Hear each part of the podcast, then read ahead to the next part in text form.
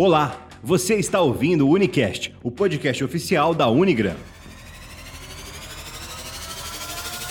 Let's go!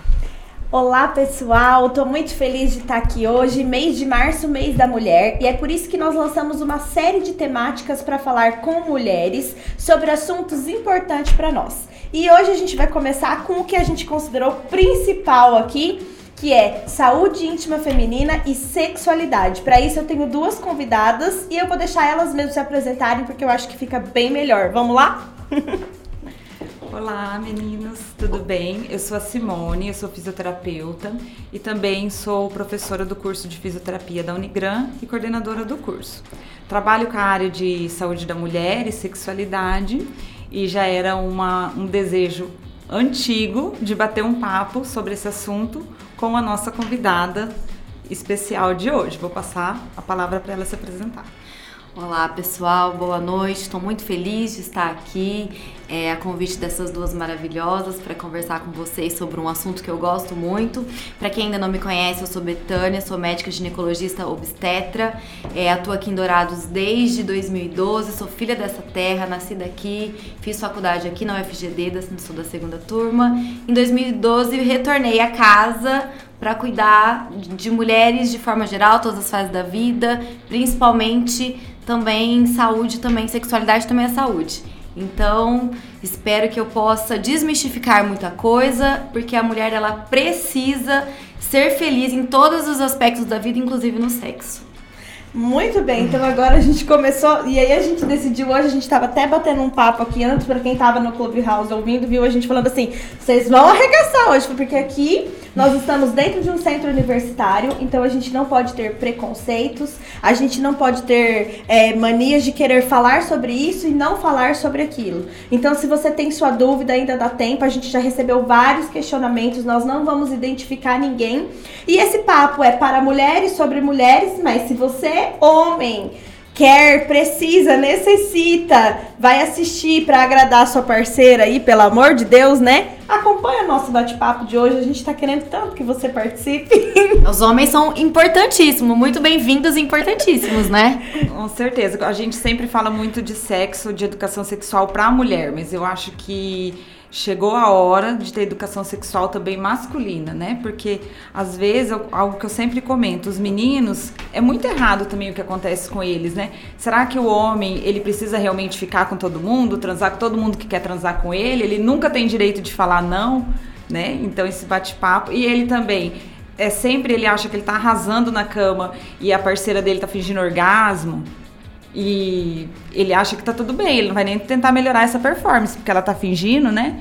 Então, esse bate-papo também é para isso. E é. por incrível que pareça, muitos ainda hoje se preocupando só com o seu prazer e não em dar o prazer para sua parceira, né? Como se a mulher é, tivesse que estar tá ali afim todos os dias e, e não tá importando com o que ela realmente quer, com o que ela sente, com o que ela precisa. Então, é importante realmente que os casais, né, é, conversem. Então, por isso é importante não só a mulher, como o parceiro. Bom, então vamos começar pelo básico. Quais são as principais diferenças para a gente falar assim, é, saúde íntima feminina e sexualidade? Por que é tão diferente falar de mulheres para mulheres? Assim. É, a saúde íntima, ela é fundamental para que você tenha um, um sexo gostoso, um bom sexo, que você tenha prazer, né? Então a mulher na saúde íntima ela vai se conhecer. Então, como que a gente vai conseguir ter prazer? Como que essa mulher vai saber como ela chegou ao orgasmo se ela não conhece o corpo dela? Muitas vezes, quando eu vou avaliar uma paciente, ela nunca olhou a vagina. Fala, você já olhou sua vagina? Ela fala, não. Então, como que ela vai conseguir ter prazer com algo que é do corpo dela se ela não conhece, se ela nunca viu, né? Então, a saúde íntima começa pelo autoconhecimento da mulher, ela entender quando o corpo dela tá bem, quando tem algum tipo de alteração, como ela pode chegar ao prazer, que posição, sendo pré-eliminares. Então, a saúde íntima, eu acho que começa pelo autoconhecimento que vai influenciar diretamente na sexualidade. É, a saúde íntima nada mais é do que é, a gente estar saudável da parte ginecológica, vamos dizer assim, eu quando eu atendo alguma paciente, eu falo que, a gente, que eu não tô olhando só uma vagina, só um útero e só uma mama, né? A gente tem que olhar o ser humano como um todo e tudo isso é integrado. É, primeira coisa, a gente não ter vergonha de conhecer o nosso corpo. É claro que a gente sabe que é uma, um, né, é uma área que é sua, que você quer uma área íntima, mas, poxa, é, a gente não precisa sair pelado por aí, mas claro que você tem que olhar, né? Do mesmo jeito que a gente olha para várias partes do nosso corpo, por que não? Se gostar também na sua intimidade com você mesma. E, e onde que isso vai refletir na sexualidade? Nada mais é do que o que a Simone falou, mas um exemplo muito prático que eu acho que dá pra gente entender é o seguinte: quando vai um time de futebol para um campeonato se apresentar, eles treinaram muito antes. Né? Quando você vê em um espetáculo, um show, a pessoa foi lá, treinou, você vai, é, ensaiou, você vai assistir aquele show, é maravilhoso, você se emociona, mas você não sabe o tanto que ela treinou antes daquilo. E no sexo também, gente, para ser bom, para ser prazeroso, pra gente, é, vamos dizer assim, ganhar o jogo, você tem que jogar bem. Para isso você tem que se conhecer, se estimular, é, entender do que, que você gosta, o que, que é legal. Né? Não tem que ter esse tipo de preconceito. Eu acho que é, a relação sexual é algo divino, é um presente de Deus para nós homens, né, aqui nessa terra, para o casal, para ser gostoso para os dois, para ser prazeroso, para complementar essa relação. Então, a partir do momento que a gente tem preconceitos, tem tabus, tem esse tipo de vergonha, é claro que isso vai refletir na nossa sexualidade de forma geral, né? Eu não tô falando da banalização do sexo, mas sim entre um casal que tá afim de ficar junto, os dois, um querer dar prazer pro outro. Porque se você se preocupar com seu companheiro e ele se preocupar com você, não tem como dar errado. Mas para isso você também tem que se conhecer e falar para ele o que você gosta. E ele tem que estar tá afim de que você também curta esse momento, né? Então eu acho que isso é o essencial e isso é saúde íntima. É, uma situação que a gente também tem que discutir é os tabus sociais e o quanto a gente caminha para isso, porque a gente não falava de saúde íntima feminina, a gente não falava de prazer feminino há muito há pouco tempo, né? Era vergonhoso uma mulher ter prazer, ela não podia ter prazer. Ela não né? podia ter prazer. E assim, eu queria tipo, é uma pergunta, você acha que isso a gente ainda vê em 2021 no consultório?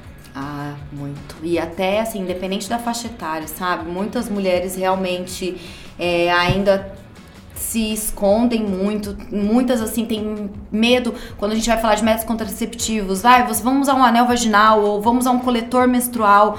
Muitas têm medo de colocar alguma coisa dentro da vagina. Muita gente ainda acha que a vagina é um buraco sem fundo, entendeu? Que ela não acaba, que vai se perder alguma coisa lá dentro. Meninos às vezes jovens que às vezes a camisinha fica dentro da vagina e chega desesperada no consultório porque tem medo de colocar o dedo lá dentro para tirar. Então assim, isso é uma coisa que é, não deveria acontecer mais, né? A gente deveria, assim, saber como que é a nossa vagina, como que é o nosso órgão genital, é, como que funciona tudo isso e que isso é bom, é importante. E chamar vagina de vagina, vulva de vulva, isso é uma coisa que eu sempre falo também, porque não é feio, não é besteira, não é uma ofensa, não é um xingamento, é o um nome.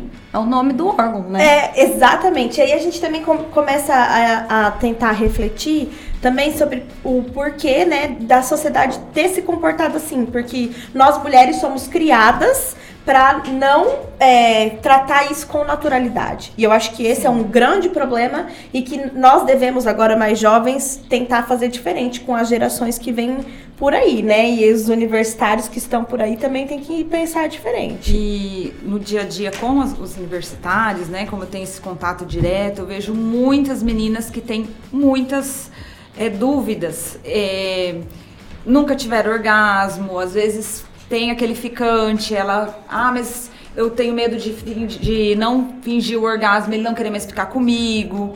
É, às vezes não usar um método, uma camisinha, porque tem medo de falar não, né? Não quero usar e o menino não querer mais ficar com ela. Então, é, a mulher sempre se coloca, a maioria das vezes, muito submissa, né? E aí, como que ela vai ter prazer? Como que ela vai conseguir chegar no orgasmo? Como que ela vai entender? Se ela sempre finge, né?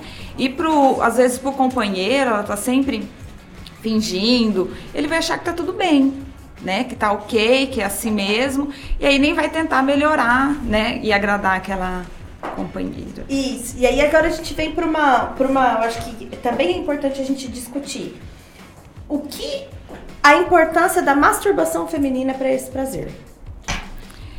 É, quando se fala né, na masturbação feminina, é para ela conhecer a, a sua vagina, né? Ah, peraí, só um pouquinho. Gente, deixa eu fazer uma coisa importante.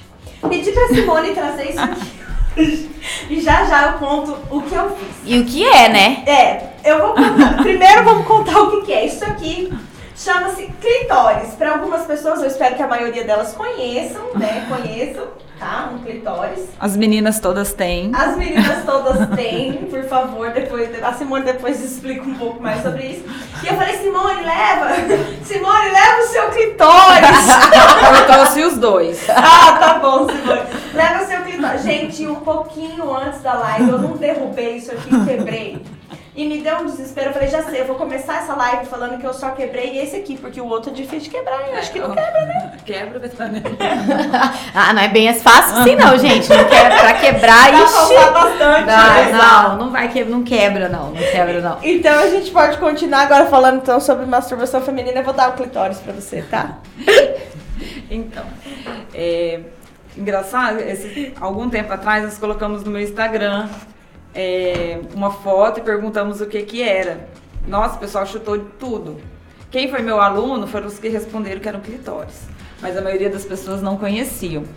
E aí, quando é, existe o estímulo dele, que faz com que a mulher fique excitada, lubrificada e, consequentemente, tenha o orgasmo. Quando a mulher está ela está excitada, acontece como se fosse uma ereção, só que ele é como se fosse um pênis interno, né? O que fica fora é essa parte aqui. Ah, justamente a que foi quebrada, mais importante. mais importante. Não, eu consertei, gente, eu consertei. Agora tem. E aí vai, é, depende, cada mulher tem essa parte que fica externa de uma forma, né? Não existe um padrão. E isso eu acho que é muito interessante também falar que não existe um padrão de vagina ideal. Não, uma vagina que é bonita, uma vagina que aí. A vagina, ela, ela, cada uma tem a sua e deve gostar da sua vulva, da sua vagina, né? Muitas mulheres, às vezes, se submetem a, a cirurgia plástica, porque às vezes o companheiro dela fez ela assistir um filme pornô e ela viu que aquela vagina daquela atriz lá era diferente, ou ela pegou uma revista masculina e viu que aquela vagina era du- diferente. du- duas matérias que eu me preocupei muito antes de vir pra cá que eu li. A primeira é que o Brasil é o campeão mundial de cirurgias íntimas. Gente, o que, que nós podemos falar sobre isso? Eu acho que aí tem duas coisas boas, né? Uma é o fato das mulheres estarem procurando cirurgia íntima, é porque elas estão querendo olhar também pra, pra, pra vagina dela, pra vulva dela e, e- e estar feliz, estar é, satisfeita com o que tá vendo. Então, isso eu acho que é legal, porque antes a gente nem olhava, né? Mas, por outro lado, aí vem aquela questão da estética, que é onde a gente vai parar, né? Igual com o rosto, igual com o corpo, também com a região genital. Estética acima de tudo, Acima né? de tudo. Então, assim, não existe um ideal. Aí, às vezes, a mídia coloca pra gente que a bonitinha é aquela com o lábio pequenininho, com o clitóris pra dentro, mais gordinha. Gente, infantilizar a vulva feminina, né? É. Porque, assim, isso não é a realidade. Não é. Uma vulva de uma mulher adulta, principalmente se ela já engravidou, ela modifica totalmente. Não é via de parto que vai mudar. Ela escurece depois de uma gestação. Ela fica um pouco mais flácida, sim, porque ela fica mais túrgida pro, pro- durante a gestação. Mas É, isso não significa que diminua o prazer ou diminua ela- a, situa- a, a relação sexual. É, Não- mude a relação não sexual. muda nada em termos de prazer e assim é a último estágio de desenvolvimento do órgão genital feminino. A mama vai mudar, a vagina vai mudar, por quê? Porque você é uma mulher adulta. Aquela vagininha pequenininha, lisinha, é, clarinha, fininha, se tiver relação sexual vai machucar, vai doer, vai é de criança. Né? Então eu acho que é legal sim a mulher olhar para a parte íntima dela e estar satisfeita também com isso, mas por outro lado não existe a perfeita todos elas são muito diferentes, tem inúmeros tipos de vulva, né? Não aquela vulva que a, a mídia coloca pra gente lá pequenininha, aquilo não é a realidade, é uma asinha de borboleta sim. Os pequenos lábios, ninguém tem aquilo totalmente minúsculozinho igual as mulheres querem quando procura a cirurgia. Então, claro, aquilo vai te trazer felicidade porque você sente vergonha, você não fica à vontade com seu parceiro, aquela vulva tá entrando pra dentro ali da sua vagina e tá te incomodando, ótimo. Por que não fazer a cirurgia? Que bom que existe isso. Mas porque você acha que tem que ser aquele padrão, aí não tá certo. É, e aí a gente vê aí um assunto que eu também eu já fico assim antenada, que é quando você fala de é, uma vagina ter que parecer infantilizada, né? É. Aí a gente entra num problema social muito grave, gravíssimo, Gravíssimo. porque não é Depilar esse, tudo. esse não é o ideal, né? Não. E até quando a Betânia fala de falar o nome mesmo, vagina, vulva, essas pessoas às vezes elas é, deixam infantilizada até para chamar ah, a Pepequinha, a, a Xoxotinha, e aí infantil, Periquitinha. infantiliza. Fala, a minha não é periquita, não. Coisa horrível, gente. Que nome. Aí eu acho que o pior nome de todos é a Laricinha.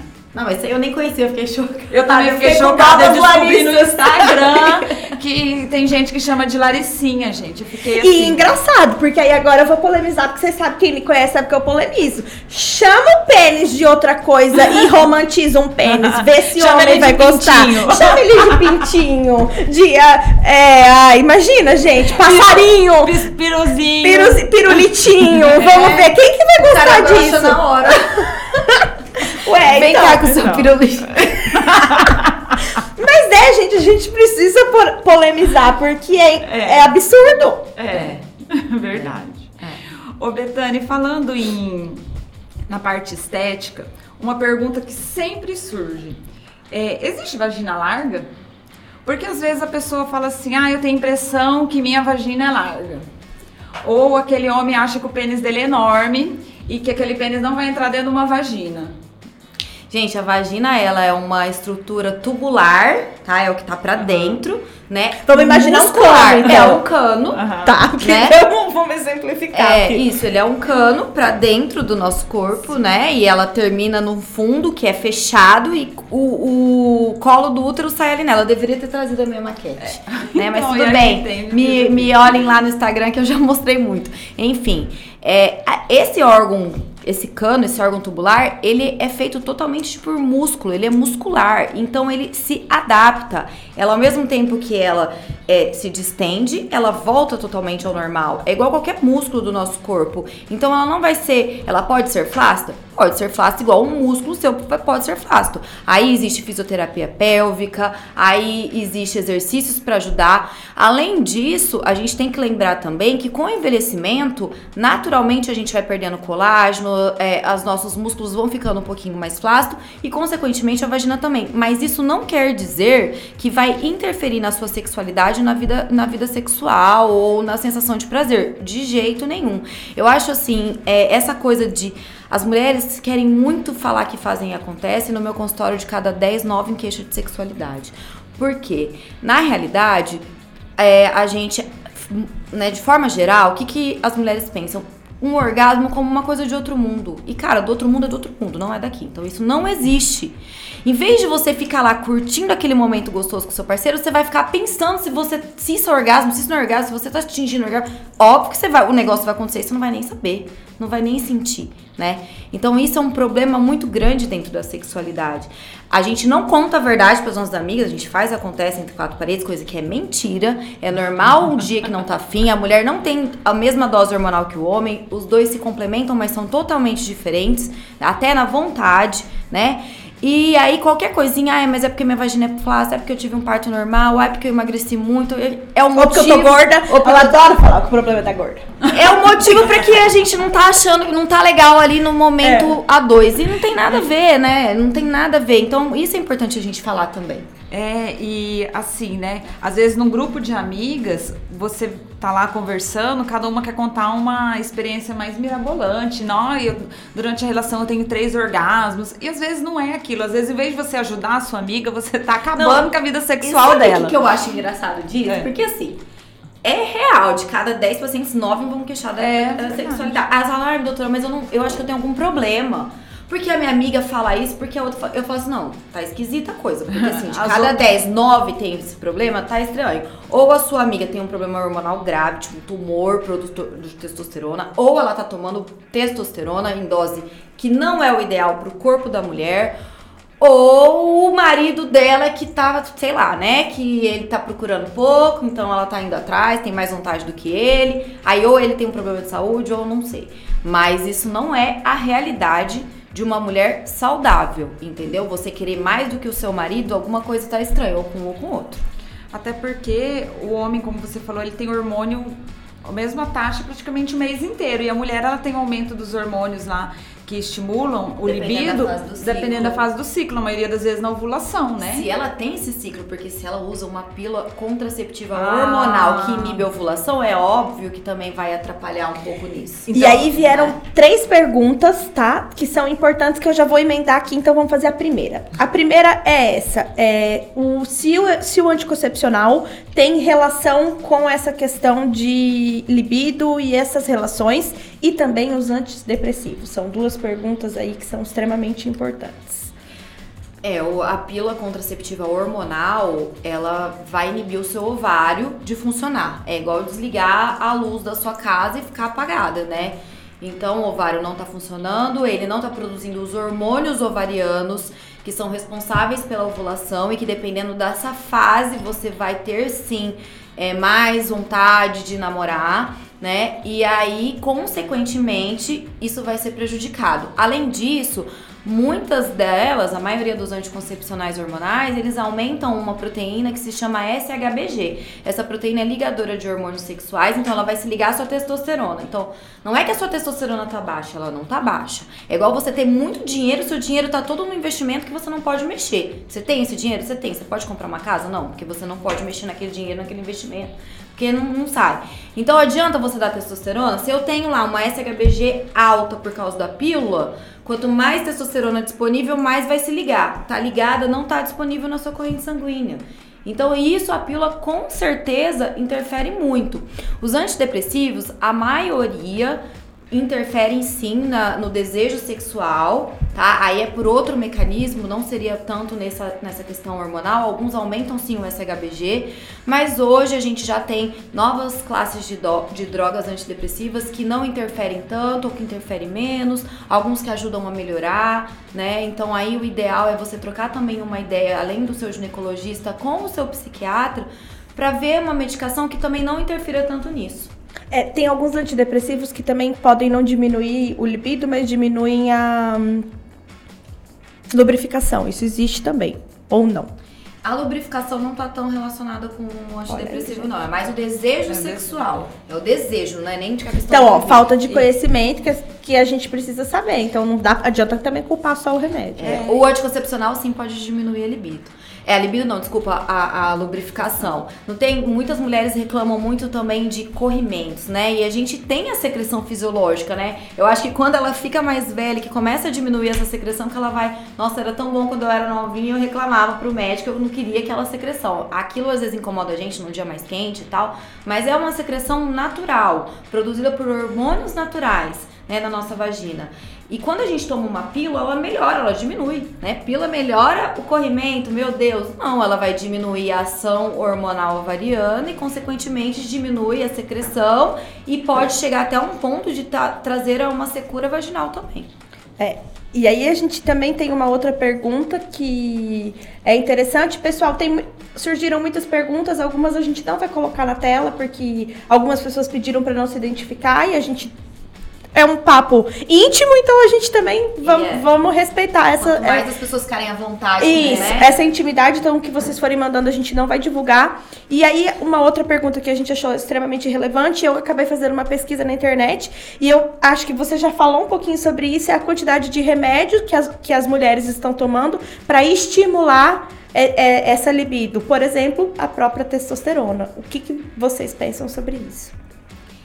Tá, vou falar depois me Tá. É, assim, eu acho que dependendo da situação, se você tem uma indicação clínica realmente de fazer uso de uma testosterona numa dose que não vai comprometer a saúde da mulher, sim, ela pode ser utilizada. Agora, quando a gente vai avaliar essa queixa de libido, essa queixa de diminuição do desejo sexual, Muitas vezes o problema não é o hormônio. Às vezes o problema é o casamento. Às vezes o problema é a mulher, que hoje em dia nós somos heroínas, né, gente? A gente quer ser é, super bem sucedida no nosso trabalho. Você quer ir para você quer ir pro mercado de trabalho. Muitas vezes você vive a experiência da maternidade, tem a casa, tem o marido, tem que cuidar das coisas da casa, do funcionário, das compras do mês, né? Então, é casa, é filho, é marido, é o seu trabalho, é você tá bonita, você tá bem, se sentindo bem com você mesma, e aí nós vamos falar que o problema é testosterona, né? Então, assim, quando a gente vai ver a questão da sexualidade, é multifatorial. Questão de libido, desejo sexual tem muitas coisas envolvidas. Eu acho que o principal é a gente ficar sonhando com um orgasmo que não é desse mundo, né? Porque a gente sempre acha que vai sentir uma coisa que não existe e ela não existe mesmo. Principalmente porque a gente aprende, e antes da Simone falar, aprende o sexo como a gente vê ridículo nos filmes É. e principalmente a indústria pornográfica hoje, né? É. Que é, né? Eu acho Como que é uma grande vilã. meu né? Deus olhou, vamos lá, e é assim que, né? E não é, né? Então, principalmente, eu acho que a gente tem que identificar a causa. Ah, mas e se realmente for uma questão hormonal? Ah, mas você toma pílula? Não adianta eu te dar testosterona, né? Tá bom, mas eu tomei testosterona e, cara, foi tudo de bom. Fiquei ativa, fiquei, acordava cedo, ia pra academia, cuidava da casa, tava sempre feliz no trabalho. Toda noite eu queria transar com meu marido. Que coisa maravilhosa, né? Sim, que coisa maravilhosa. Mas qual é o preço que a sua saúde vai pagar pra tudo isso? Né? Gente, Deus é perfeito, a natureza é perfeita. Essa testosterona nível masculino não é pra mulher. Não é pra mulher. Então, pra isso, eu não sou a favor, sabe? Eu acho que existem outras formas da gente, primeiro, entender o que é a nossa sexua- sexualidade como mulher, é, tentar me- melhorar de outras formas com atividade física, melhorando a nossa qualidade de vida, diminuindo a nossa carga horária, aceitando que não existe heroína, que a gente é ser humano, que a gente tem que desacelerar, que a gente precisa dormir, que a gente, né? Do que, às vezes, usar uma droga que pode trazer muito mais prejuízo do que saúde pra gente. E eu acho que para tomar tem que ser indicado pelo seu ginecologista, né? Provavelmente ele vai pedir exames, vai ver se você realmente tem essa necessidade. Mas também, como a Betânia falou, não adianta você ir ao ginecologista, passar a usar e você tem um relacionamento totalmente desgastado. Algumas mulheres chegam para mim no consultório, aí, aí eu pergunto assim para ela: faz quanto tempo que você não beija seu esposo? Não sei. Então não dá nem aquele beijão de língua no esposo, no namorado, no ficante. Aí vai ficar excitada que jeito? É. Às vezes a pessoa entra pela porta lá de casa, já entra brigando. Os dois brigam. Os dois não namoram nunca. O namorar que eu falo não é sexo. Mas é aquele chamego, aquele beijo, Beijo abraço, pescoço. beijo A no vontade pescoço, do outro, aquela né? pegadinha no bumbum. Aí a pessoa vai esfriando. Como que ela vai fazer sexo? Como que ela vai ficar excitada? Nunca. Ela pode tomar testosterona. É, Aí essa tira a roupa. tira a roupa e vai. Vai Deito que eu quero lhe usar. É, que é isso aí, usar. Você vai até achar bom que você tá tomando testosterona, mas, gente, sinceramente, é- até que ponto isso é bom, né? É, eu sempre falo que o sexo é a finalização, é a consequência de um bom namoro, de um namoro gostoso antes. Porque quando a gente tá namorando, quer ficar naquele amassa-massa todo. Né? Por que, Aí que falam que no início é tão bom, então, né? por quê? E depois deixou de ser, aquela pessoa é a mesma, né? Então, as é, preliminares, o dia a dia, aquele chamego, aquele namoro, aquela mensagem durante o dia, né? É, tudo isso faz a parte da conquista, né? Porque chega no momento você vai tá estar A conquista É, diária, a né? conquista é porque você diária. casou que tá tudo certo, né? A conquista diária. E é também quando você se sente à vontade de falar pro seu É. companheiro, olha, eu tô cansada, eu não tô afim. E ele não vira, poxa, que saco, pronto. Aí às vezes você vai fazer sem querer, você já fica com raiva. Já fica- E cadê? No outro dia você também não vai querer, porque Não desse foi jeito, gostoso. né? Então, é, esse eu acho que é muito maior do que simplesmente tomar uma testosterona. É, e aí vem uma, uma outra situação também que a gente tem que analisar. A gente fala muito de performance, né, sexual. Só que a gente também tem que ver, não é todo dia que a gente vai querer sexo e também qual é o esforço que a gente tem. Além de se conhecer, qual é o estímulo que você dá. Por exemplo, eu às vezes falo para minhas amigas, não sei o que, de vibrador, parece que eu tô matando alguém, gente. Eu falo, meu Deus do céu, gente, se acalma. Eu sempre faço uma atividade com os meus alunos no primeiro ano e é de redação publicitária e eles têm que é, vender um vibrador. Parece que eu mato eles. E eu falo assim, vocês têm que vender para todos os públicos, porque eu falo, vocês sabem como que começou, para que que ele foi usado? Então assim, qual é a importância de também fazer esse, esse estímulo muscular? É, Aí a Simone vai aí também, ve- vende teu produto, Simone. Você tinha até falado sobre, sobre é, a importância da masturbação feminina, né? E no final a gente foi mudando os assuntos aqui. Mas, Mas eu voltei, porque eu queria Voltou. falar sobre isso, Só né? pra complementar, quando eu brinco que você treinar bastante pra na hora H ser bom, é realmente você conhecer seu corpo, pôr o espelhinho, olhar, pôr a mão, tocar. Ah, esse negocinho aqui, tá, eu tô vendo esse negocinho aqui, agora eu quero olhar o meu. Tá, e essa pontinha, como que é? Vou sentir isso aqui, isso aqui você não vai ver, que é pra dentro. Mas tem a pontinha. Aí você vai mexer nessa pontinha, ela vai ficando mais eriçada, igual o pênis. Aí você vai vendo, isso é super importante. Você tá aqui com vergonha de masturbar. Gente, às vezes uma masturbação é você olhar pra você mesma e ver como você gosta do prazer pra você explicar pro seu parceiro. Né? E qual o problema de você sentir prazer? E além disso, é, dessa questão da, da masturbação e do estímulo, por que, que o homem tem muito mais vontade que mulher? Homem é o dia inteiro com essas bobeiras de sexo, né? É no grupo do WhatsApp, é no negócio É do jogo de futebol lá, daquele. Meu marido grupo do assi- WhatsApp, é, né? Meu marido assiste aqueles programas de futebol lá de, de- que passam na hora do almoço ou no final de semana. Os caras sempre colocam uma piadinha, uma fotinho, não sei o quê, né? Os grupos do WhatsApp mostrando a piadinha. É o dia inteiro lembrando a cabeça daquilo. A gente não fala. A Não. gente não fala. Agora faz um grupo com quatro amigas só pra conversar só de sexo. Eu quero ver que se você não fica com vontade. Não, e outra coisa que a gente também tem que, tem que observar é o seguinte: ai, não, porque agora eu quero me conhecer. Mas eu- vou me conhecer agora, todo mundo vai tomar um banho e vai deitar na. Gente, também não é assim. Você tem que ter um clima pra você mesma, Ah, né? Claro. Sim. Porque senão fica muito mecânico e não vai dar certo. Não, você vai ficar, Porque você vai rir, não. A gente se sente retardado, né? Até porque é, eu sempre falo que o sexo com hora marcada também não é bacana. Ah, eu vou ver meu namorado no sábado, então a gente sai pra jantar. Primeiro que já não dá certo, encheu a barriga de sushi. Aí já tomou um saque por cima, a pessoa já vai dormir, já. Aí aquele sexo com hora marcada. Depois do jantar, vou levar a minha gatinha lá pra jantar, tal. Aí os dois encheram a barriga, aquela performance já não vai ser Às bacana. vezes o cara bebeu todo. Bebeu- ficar aí acabou. 300 horas, você fala, meu senhor. Aí tá acabou, acabou tudo. Ou dorme. Assim, ou dorme. dorme. O sexo com hora marcada não rola. E não saia pra jantar pensando que depois você vai fazer sexo. Você não vai. Faz antes, então. É, melhor. Não é? antes, Come a sobremesa, né? É, porque você vai lá jantar. Quando e- você era criança, você não queria tanto comer a sobremesa É antes de, de jantar? É, Faz então. isso. Aí você já chega lá, já come até mais sushi, né? Porque aqui o pessoal gosta de comer su- sushi. Come mais sushi, já vai encher mais a barriga naquele rodízio. Porque vai Não estar é? morrendo de Mais fome, eu espero, fome, né? Fez com exercício. certeza. Tá, Simone, aí a gente fala assim, falamos de nosso... Ih, mas existem os exercícios íntimos. Sim. Até para mulheres que têm dificuldade de lubrificação, se ela começar antes um pouquinho do sexo, fazer contrações vaginais, e a gente fala até tentar contrações no clitóris, ela aumenta a lubrificação. Então, ela já fica mais lubrificada. E se essa mulher, na hora da relação sexual, ela faz os exercícios de contração vaginal, é, também ela vai chegar ao prazer mais rápido. Ela vai ter orgasmo, né? E é uma coisa que eu sempre falo para minhas amigas e para as pacientes. Tenta se satisfazer primeiro. Porque uma mulher que tenta chegar ao orgasmo primeiro e, fica- e se satisfazer, com certeza o sexo com vai ser maravilhoso. Porque ela faz de tudo para que seja bom. Então, é. Mas eu acho que isso é uma dica pros maridos, Os pros maridos homens. também. Queira primeiro ver a sua esposa É, chegando lá naquele clímax, pra depois ser sua vez, né? É isso aí, que com certeza vai Porque depois que você vai, você deita e para, e ela fica lá. Cri, cri, cri, né? Tipo, Que hora que vai ter de novo, né? Esperando. Tem que ser a primeira mulher, gente. Infelizmente, nisso as damos na frente. É, mas uma coisa que a gente tem observado muito e o nosso público também, é, a gente também não pode esquecer, é casal de duas mulheres, É, que também tem dado muito certo.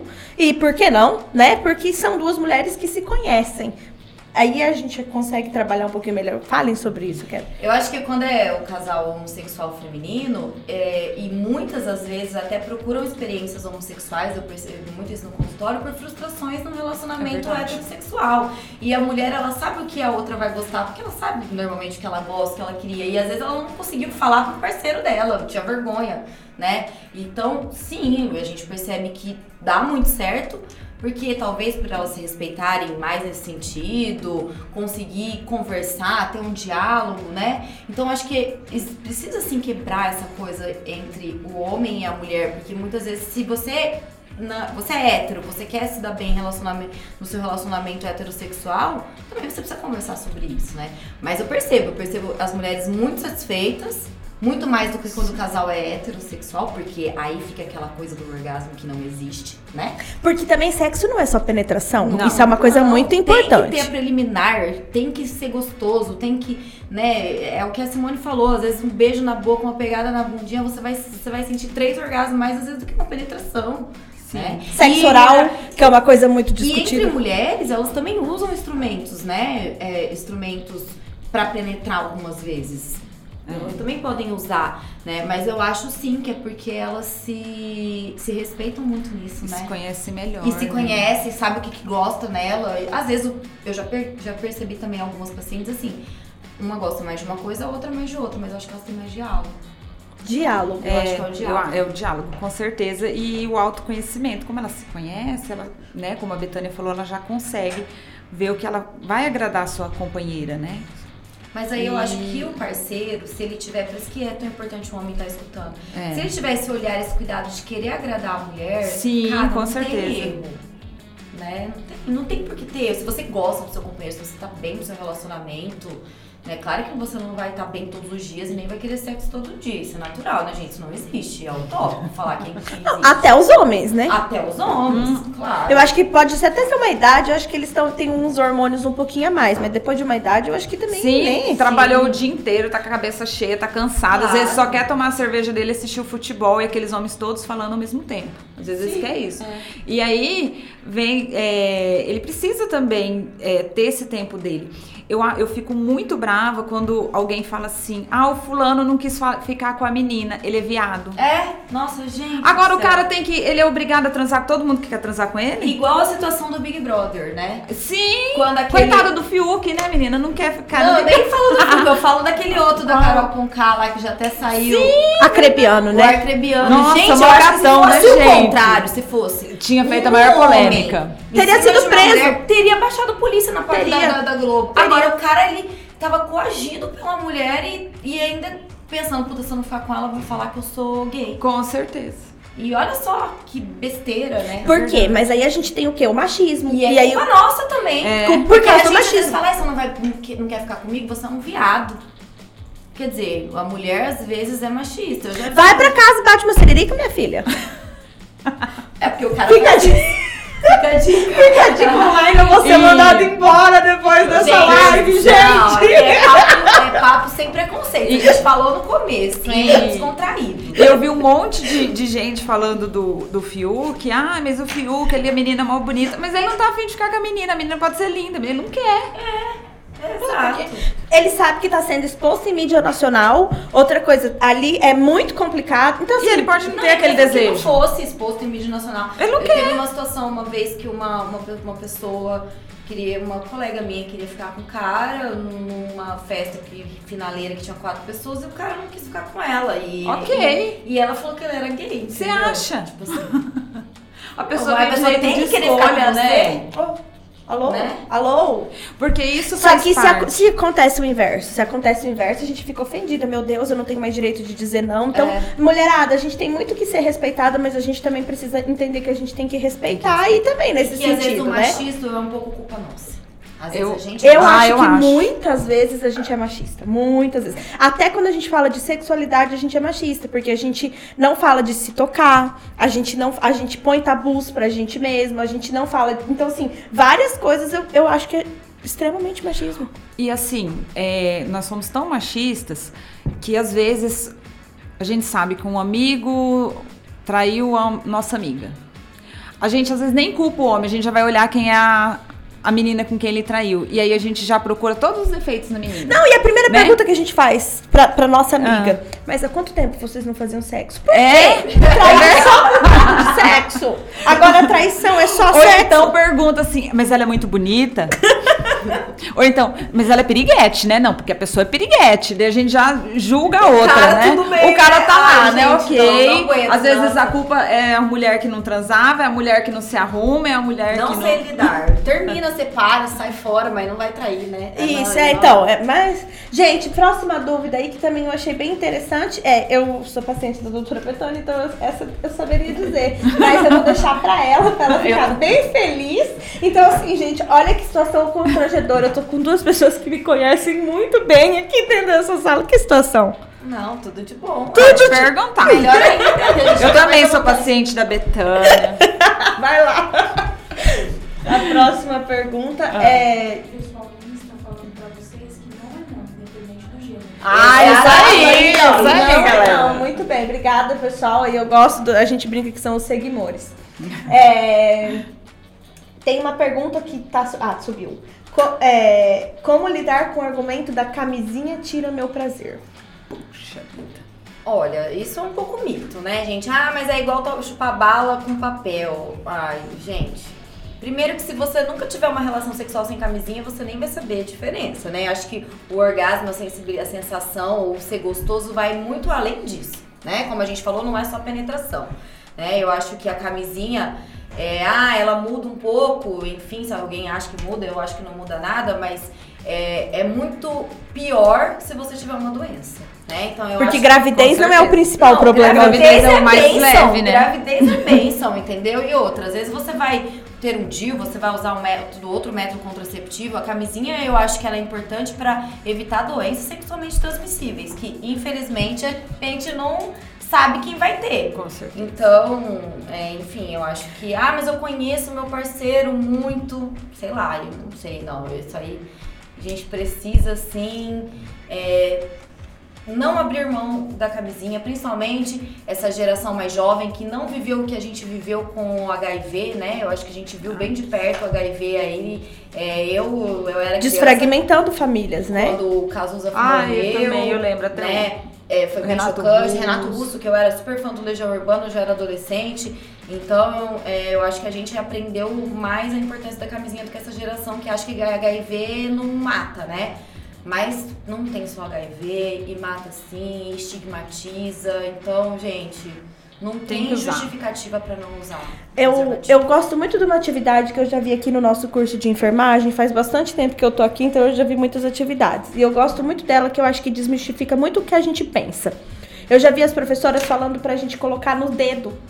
Para as meninas que acham que não é- que, que assim, ai não, mas eu tenho dó, coloca no dedo. Compra uma camisinha, pega uma camisinha, né? E coloca no dedo e lambe. E vê se você não vai sentir. Você vai sentir. Porque não, não é que você vai deixar Ela é de sentir. fininha. É, é um material feito pra isso. Então, um pouco é porque falta de instrução mesmo. E hoje em dia tem um monte de tipo de camisinha pra, até pra, pra atiçar a relação. Tem camisinha fluorescente, tem camisinha com gosto. Com, Com pimenta. É, então, gente, pelo amor de Deus, vamos ver Dependendo lado de bom, usar né? daquele, Usar daquele ditado. Pimenta no cu dos outros. Com pimenta eu não sei se Gente, eu acharia a legal, mas olha, fluorescente é interessante, viu? Tamanhos de camisinha também não é, não Meu existe um Deus, tamanho a só. professora Rosa e a dona Cecília não estão assistindo essa live. né?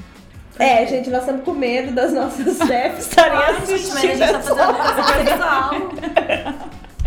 E outra, elas são mulheres, elas têm que. Tem, não, ó, não pode ter esse tabu, gente. Não pode. Ai, Vamos lá. uma pergunta aqui. Tinha uma pergunta, apareceu muito rápido, eu não consegui ler. Em que devemos nos atentar na hora de escolher o sabonete íntimo correto? Vai lá, Betânia. Gente, assim, quem é minha paciente sabe. Sabonete íntimo, sabonete íntimo, aquele que você compra lá das marcas pra região íntima, normalmente eles têm um pH mais ácido, que é o pH da vagina da mulher. Só que se o seu pH tá estável, se você tem uma flora vaginal equilibrada, você vai acidificar mais o meio e ele vai mais te prejudicar. Né? Pode diminuir a população de lactobacilos, pode dar candidíases recorrentes. Então, o sabonete para a região íntima, ele deve ser um sabonete de pH neutro, não necessariamente um sabonete líquido. Se você gosta de um sabonete líquido, você pode usar um sabonete de glicerina, é, mas de preferência um sabonete de pH neutro. Porque a gente, eu falo que sabonete íntimo mesmo é muito bom para lavar o rosto. que ele tira, tipo, tudo que, É, na verdade, até boa. rosto a gente Verdade, as bactérias de defesa. É, porque, né, tipo... E, mas eu acho que isso também é muito, e eu fico seguindo e olhando a louca, né? Eu fico muito preocupada com uma coisa que eu acho que é também um tabu feminino. É esse negócio do sabonete íntimo de tanta higiene, porque a mulher tem preconceito. Com o cheiro, com isso, da sua região íntima. Meu Deus, gente. é- Eu acho é, que é é tipo. cheiro normal natural. dela, natural, é o cheiro dela. Não existe desodorante pra região íntima, Ah, eu já né? vi pra vender desodorante. Mas E perfume. perfume. Mas isso aí vai matar a flora, a flora vaginal, entendeu? Então, assim, não, não tem, gente. É, é o cheiro natural, é o feromônios, né? É, não tem que lavar demais nada do nosso corpo. A gente tem bactéria de defesa no corpo inteiro. Se você lava demais, você prejudica. Ô, Betânia, e a ducha? Vaginal, que muitas mulheres fazem várias vezes por dia. Também, a ducha você vai tirar toda aquela flora de defesa. Quem começa a fazer muita ducha vaginal pode escrever que começa a ter infecções recorrentes ou candidias de repetição. Agora, não, você tem uma alteração de flora, você tem uma flora de lactobacilos exacerbada por qualquer motivo. Que você vai descobrir lá no seu preventivo, Na na, sua preventivo, consulta na sua consulta ginecologista. ginecológica, você vai ter uma queixa, você vai ter uma secreção vaginal importante, diferente da natural, você vai ter é, é, coceira e é por causa de uma flora exacerbada, aí a gente pode até usar um sabonete íntimo, mas aí é com uma indicação médica. O problema eu acho que é o marketing, né? A Ah, mídia, sim. né? Pra vender e tal. Matou aqui, nossa. Mas é, Não, mas o marketing que às vezes não é. Faz. E por que, que a mulher tem que usar um sabonete próprio pra vagina e o homem não tem que usar um Isso, mas- sabonete e, próprio? e por que que a gente não aceita o nosso próprio odor? Exatamente, gente. E assim, não sei. É que eu não posso falar que eu vou achar fedido, porque o cheiro de. Ai, é. Pra mim, é um cheiro, Cheiro natural. natural, tá certo. Vamos lá, próxima pergunta. Como fica a vida sexual pós-menopausa? Depois da menopausa, por alteração hormonal, é natural que é, o desejo sexual, aquela vontade, pela alteração hormonal, ela pode diminuir. Porém, se você tiver numa fase da vida super plena, bem resolvida com você mesmo, com a sua idade, com o seu parceiro, às vezes vai ser muito melhor do que aquela mulher de 30 anos que tá assumindo um monte de responsabilidade, que tem trocentos filhos, tem trocentas coisas pra resolver e tá num, num casamento horrível, entendeu? Então, assim, ela pode sim modificar, mas é uma coisa da natureza. O companheiro dela, se for mais ou menos da mesma idade, também vai passar por mudanças, né? Isso não quer dizer que pós-menopausa você não vai viver uma vida sexual de qualidade. Ah, mas e o ressecamento vaginal? Isso é fisiológico? É fisiológico, então isso a gente vai atuar, vamos usar é, ou se for o caso, lubrificante ou hidratantes vaginais, ou então é, um próprio hormônio de ação local para melhorar o trofismo da vagina, porque a vagina, depois que a gente é, entra na menopausa, o que, que ela vai acontecer? Ela vai ficando infantilizada novamente. Né? Eu não falei inicialmente que a vagina infantilizada é mais fininha, né? Ela é mais sequinha. Então, na menopausa pode acontecer, mas a gente pode usar várias coisas para ajudar e tudo bem. E aí existe também tratamento, existe. Sim. A fisioterapia Pélvica, né? Tá fazer, fazer exercício. Eu falo que dá pra ser o melhor sexo da vida no menopausa, porque não tem preocupação de engravidar. Exatamente. Praticamente os filhos já não estão mais em casa, já tem mais aquela liberdade. Já tá bem Já financeiramente. tá bem financeiramente, Às vezes já já pode viajar, né, várias vezes de lua de mel, sair pra jantar sem preocupação. Então tem que se jogar nesse momento, né? E tem muitas coisas a favor, né? Mas é sempre importante ressaltar que pelo menos uma vez ao ano é necessário que a mulher vá ao ginecologista. Em qualquer idade. Em qualquer idade, né? Porque ela precisa ver como que tá esse índice hormonal. A ginecologista vai ter uma melhor saída. Às vezes não é necessário fazer uso de medicamento. A fisioterapia pélvica pode ajudar com os exercícios de assoalho pélvico? Pode. Existe algum outro tipo de atividade, atividades físicas, às vezes o pilates também que trabalha região pélvica. Então, é, tem que procurar meios, né, em que possa ter melhora. E eu sempre falo assim, é muito bacana começar a procurar produtos de sex shop. Que existe, existe é, falei aqui, muitos produtos que pode favorecer a, tanto o prazer quanto o orgasmo dessa mulher, né? E não é vergonhoso. E usar com o marido. E usar vezes, com o também. marido. É, comprar pra Sem usar com o marido. É, porque existe massageadores, é, vários Maridos não têm possibilidades. preconceito. Não é porque o seu não é legal, entendeu? Aproveita essa fase aí que tá sem filho e tudo e se joga, né? Eu acho que sempre, né? Acho que a gente pode se conhecer sempre, né? Essa é a ideia. Essa é a ideia. E não achar que, ah, parei de menstruar, não sou mais uma mulher É. fértil, acabou minha vida sexual. Não. Com certeza não. Eu conheço mulheres aí com mais de 80 anos que têm uma vida sexual ativa. E que fala que gosta, que sente prazer, que tem desejo, Sim. né? É, é, tem uma pergunta também que eu acho interessante. A gente fala assim, da mulher depois dos filhos. Existe uma. E aí eu até acho, eu fui, fui pesquisar que algumas pessoas falam que o quanto é difícil para a mulher reestabelecer essa vida sexual depois dessa, de- dessa gestação. Vamos falar sobre isso? Eu vou só falar um negócio, depois eu vou passar pela pra Betânia. Primeiro que eu acho ó ficar chamando o companheiro de pai ou mãe. Você vai comer sua mãe? Você vai transar com seu pai? Pai! Ah, você que ela É, tipo assim, ah, você foi mãe, daí a mãe chama o pai de pai, não chama mais pelo nome. Pai, vamos amor, lá, nem não é nem de- amor, nem bem papai, mamãe, pelo amor de Deus. Então, esse uso é pros filhos. Ele é Ai, pai e mãe do filho, não é do companheiro. E aí isso acho que já tira muito libido. E, Não, e a já- mulher precisa retomar. É claro que não vai ser como antes, às vezes não é na hora que eles querem mais. Né? Tem que ter uma adaptação aí dos dois lados, mas não tem que deixar, né? Agora eu passo pra Betânia. Olha, no pós-parto ali, no período puerperal, que a gente chama até seis semanas do pós-parto, por uma mudança hormonal, primeiro que não pode ter relação nesse período, porque é o resguardo. Por que que não pode? Porque você tem um sangramento de loquiação ali, pós-parto, seu útero tá maior do que o tamanho normal, então aumenta o risco de infecção, então não pode. Depois desse período de seis semanas, você provavelmente vai estar amamentando. A, pró- a natureza é divina, gente. Você está amamentando, você tem uma- um bebê para alimentar. Nós somos mam- mamíferos, então o seu corpo entende que você não tem que ter filhos neste momento. Então, muitas vezes a mulher fica sem ovular, muda o estímulo hormonal natural e é claro que vai ter uma diminuição no desejo, a vagina vai ficar mais ressecada, o sexo às vezes vai doer um pouquinho mais se você não usar um lubrificante. Então, é, esse primeiro ano esse, e o período de aleitamento principalmente, pode sim mudar um pouquinho a vontade. E aí a gente também fala da mama, que é um órgão. Um, um- Um órgão de excitação pra mulher e não é dela, é do bebê, e às vezes ela na relação tá Verdade. leite esguichando, imagina. E aí Ai, já não tem com aquele sutiã. E aí já não sente mais aquele prazer que antes E sentia com a ela mama, fica, com- né? eu acho que ela fica meio insegura, porque ela fala, meu, meu marido vai relar, vai esguichar leite.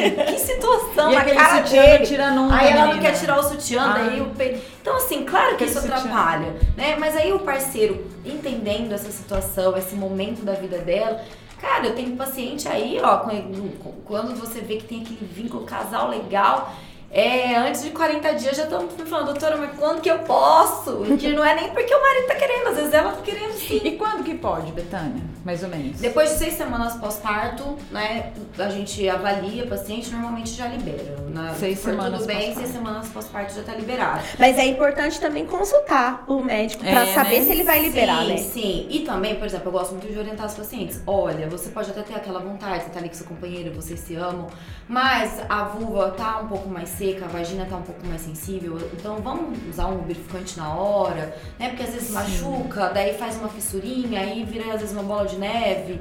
a- Começa você a ficar com medo, né? Então a gente tem que falar que realmente é normal mudar a questão do desejo do- e da secura vaginal nessa fase, mas que a gente pode sim usar ferramentas para que isso não interfira na vida sexual. Além disso, a sua vida mudou. Tem um bebê que às vezes vai chorar, você vai parar tudo que antes não tinha, se ela não tinha filhos, né? Então antes era o que ela queria, do jeito que ela queria, sem se preocupar se o bebê vai chorar, vai ficar com fome, se o peito vai deixar o leite, né? Se é hora de, de, de pôr pra mamar. Então é óbvio que isso aí vai mudar, não tem jeito, é uma outra fase. Igual é uma, de um jeito quando você namora, depois muda quando você casa. Então é a fase da vida e tem como a gente viver felizes com suas dores e delícias, todas elas. E, e durante a gravidez? Isso que eu ia perguntar durante a Ah, gravidez. é semana que não. Porque a gente escuta muito, né? Eu acho que o homem pensa que ele tem um pênis enorme, que vai bater lá na cabeça do bebê, vai E rachar a cabeça enquanto do isso, minhas amigas, tudo que ficaram grávidas, subia pelas paredes e os maridos não compareciam. Pode. Gente, maridos, homens que estão assistindo essa live, acreditem e escutem.